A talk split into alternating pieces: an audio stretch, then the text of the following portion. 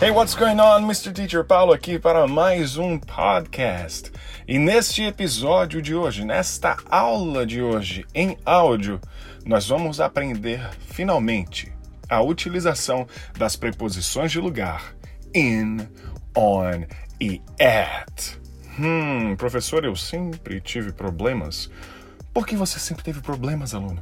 Porque, professor, in significa em, On significa em e at significa em. Hum, mas só que elas são diferentes. Vamos entender primeiro o que? Vamos entender primeiramente a ideia básica das três. É muito importante que você baixe o material escrito. Esse material escrito vai estar ou no meu grupo do Telegram ou no meu blog do MrTeacherPaulo.com.com ou até mesmo até mesmo em alguma outra página por aí. Imagine uma caixa agora. Tá imaginando aquela caixa que você vai fazer a mudança da sua casa? E dentro dessa caixa tem uma caneta. Vamos utilizar a caixa box e uma caneta pen como um exemplo. Logo, se eu quiser falar a seguinte frase: a caneta está na caixa, que é o E mais A, na a caneta está na, na caixa, eu vou utilizar, por ela, a caneta estar dentro da caixa, vou usar a preposição in. Então, para você ter uma ideia, o in significa em, no, na, nos, nas, quando estiver dentro de uma caixa, dentro de algum lugar. Então a frase ficaria: a caneta está na caixa ou dentro da caixa. The pen is in the box. The pen is in the box. Só isso. Porém, a preposição in não somente significa dentro de um lugar fechado, igual uma caixa ou uma casa. Você pode estar dentro também de algum perímetro, como por exemplo, dentro de um parque que é cercado, não tem teto, né? não é fechado, mas é cercado por uma cerca. Uau, por isso que veio o nome cercado. Uau, que incrível. Então, para você dizer eu estou dentro do parque, você fala I am in the park. I am in the park. Ou I'm in the park. A bola está dentro da caixa. Vamos usar mais uma vez a caixa. The ball is in the box. Vamos para a próxima preposição, para a ideia geral. A preposição on. A preposição on ela é usada para quando o objeto estiver sobre superfícies horizontais ou verticais. Vamos imaginar aquela mesma caixinha, só que agora a caneta não vai estar dentro da caixa, e sim em cima dela. Por ela estar em cima, sobre, ou seja, em contato horizontal com a caixa, a preposição certa tem que ser o on. On. Por isso, a caneta está dentro da caixa? Não, a caneta está sobre a caixa The pen is on the box. The pen is on the box. The pen is on the box. Aquela frase clássica, né? The book is on the table. the book is on the table. O livro está sobre a mesa. Ele está na mesa no sentido de sobre a mesa. Só que a gente tem essa ideia de que esse on é só em cima de alguma coisa que está na horizontal, em cima de uma mesa, né? Em cima de uma, sei lá, de uma escrivaninha, em cima do chão, em cima do teto do carro. Só que o on é qualquer superfície, qualquer contato que haja em alguma superfície. Se tiver alguma coisa encostando no seu corpo, você vai usar on. Se tiver alguma coisa encostando na parede, na vertical ou na horizontal, no teto ou na parede, é on. Por isso, o quadro, né, the board, está na parede. Não vai ser in the wall, vai ser on the wall, porque ele está em contato vertical com a parede. Então imagina que o on é touch. Touch é toque. Lembre-se disso. Logo, tudo que toca uma superfície vai ser on. Por isso, tudo que estiver na tela da TV, na tela do celular, celular foi ótimo, do celular, na tela do seu computador, tudo sempre será on. Por isso que você fala, ó, oh, eu assisto aquele, aquela série que acabou, Game of Thrones. I watch Game of Thrones on TV. On TV, porque é na tela da televisão. Eu assisto Mr. Teacher Paulo no YouTube. I watch Mr. Teacher Paulo on YouTube. On. Por quê? Porque está na tela do seu celular ou na tela do seu computador, do tablet. qualquer coisa que seja, é uma superfície. Ela está ao vivo no Instagram. She is live on Instagram. She is live on Instagram. Ok? Então, se está ali sobre alguma coisa, on. Por isso que nós temos online, porque teoricamente você estaria correndo por ali, o sinal está indo sobre aquela linha, né? Online. Agora sobrou o at. E o mais interessante da preposição at é que ela significa que algo está em, no, na, nos, nas, igual às outras, só que de uma maneira muito, muito, muito, muito específica. Porém, sem ligar, sem dar a mínima para a localização geográfica. Ou seja, por estar dentro, fora, do lado ou perto, o que importa é que o at está mais preocupado com o nome do local ou com a informação passada ou o número da casa do que dizer se está dentro, que nem o in, ou dizer se está tocando alguma coisa fora ou dentro, como on. Pense muito nisso.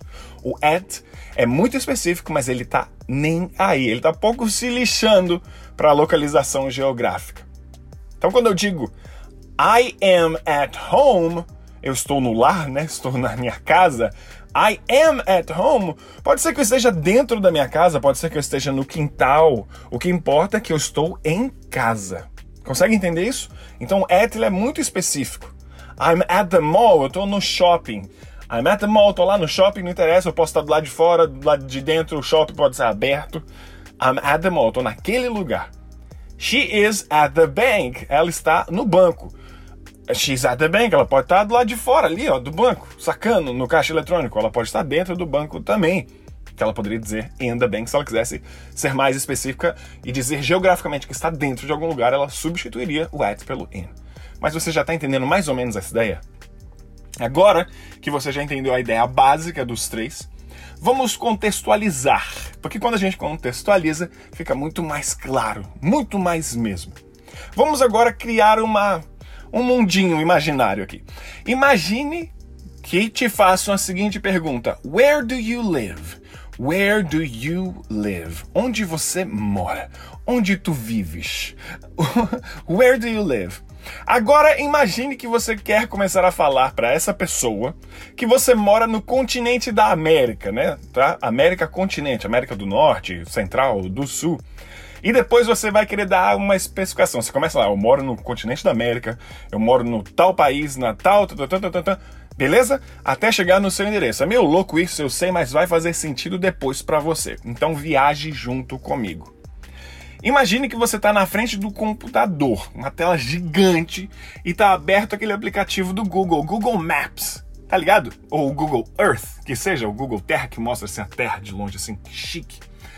Pá, vamos lá. Imaginamos que, vamos lá, abriu o seu Google Maps na sua frente e você está mostrando para a pessoa enquanto você responde.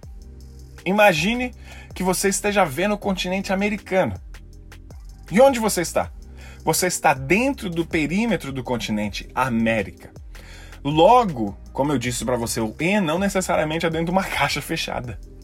O continente americano ele tem suas borders, as suas fronteiras.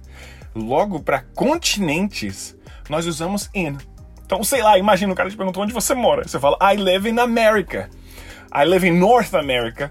I live in South America. I live in Central America, ok? Você está dizendo que você mora na América do Norte, Central ou na América um, do Sul, no continente. Agora, imagine que você dê um zoom maior. E aí, depois que você dá um zoom maior no seu continente, você chega onde? No país obviamente. Vamos imaginar que você, que está me ouvindo aqui, esteja nos Estados Unidos morando. Se você está nos Estados Unidos, então você está dentro da fronteira, dentro do perímetro do país, ou seja, você está dentro. Logo, continua com a preposição in. Where do you live? Onde você mora? Ah, eu moro nos Estados Unidos da América. I live in the United States of America. I live in the United States of America. Continua com in. Hum, legal, então continue com in, na verdade. Você resolve agora dar um zoom maior no seu Maps. E então, depois de dar um zoom maior do país, você chega no estado que você mora, não é verdade? Imagine que você esteja morando no estado que eu estou, estado da Flórida. Oh, que estado maravilhoso, clima perfeito, parece Brasil. Você está dentro do estado, não é verdade? Você continua dentro. Então continua a preposição in. Where do you live? I live in Florida, tá? Eu moro na Flórida. I live in Florida. Ó, oh, tá começando a fazer sentido para você, na verdade? Se não tiver, abre o seu Google Maps e começa a visualizar junto comigo nessa viagem aqui. E sim, não acaba não, professor? claro que acaba, calma, calma. Depois do estado, se você for mais específico e der mais um, aonde que você vai chegar? Você vai chegar na cidade, não é verdade? Só que a cidade tem os seus limites, né? Aqui começa a cidade, aqui acaba a cidade. Logo, a cidade, teoricamente ou de uma maneira imaginária, tem sim fronteiras, né? Barreiras. Logo, você está dentro da cidade. Então, vamos imaginar que você mora em Orlando também. Eu moro em Orlando, vai ser I live in Orlando, porque está dentro daquela cidade. Se você der um zoom maior maior. Cara, não aguento mais dar zoom. Chega de zoom, chega de inglês. Não, continua, continua. Olha só, se você der um zoom maior, você vai chegar no bairro. No Brasil, bairros são super comuns, aqui nem tanto. Lá em Nova York tem. Tá, mas imagina, o bairro, né? Aquele bairro seu. Também você tá dentro do perímetro do bairro. Se for um bairro, você usa também a preposição in. E aí, finalmente, você dá mais um zoom e chega na sua rua ou na sua avenida, né? Na sua street, avenue, place, que seja alguma coisa que signifique que é uma ruela, rua, avenida, estrada, road. E imagine isso agora, essa cena. Você anda dentro da rua, por um acaso? Você está dentro do asfalto? Não, você anda sobre o asfalto. Na verdade, não tem como você falar que está dentro do asfalto. Por ser algo mais específico do que o in, depois você vai ver a, a pirâmide preposicional. Por ser mais específico, você sobe um nível, sai do in, porque você não está dentro da rua, você anda sobre a rua, e aí você vai para a preposição on. Logo, se você for falar que mora na rua tal, avenida tal ou estrada tal, você sempre tem que utilizar a preposição on, se você só for falar da rua. Vamos imaginar que a rua que você mora se chama Rua Garfield, né? O gato Garfield, Garfield, Garfield, ok? A sua rua se chama Garfield Street. Então, eu moro na rua Garfield, você vai falar I live, agora não é mais in, é qual? É on, porque rua é on, eu não ando dentro da rua, eu ando sobre a rua. I live on Garfield Street. I live on Garfield Street. Só que o on é utilizado para isso, ok?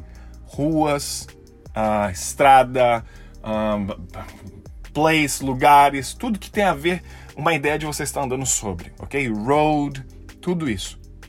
Então agora você já sabe que com rua é on, né? Mas vai que a pessoa quer saber mais a respeito de você.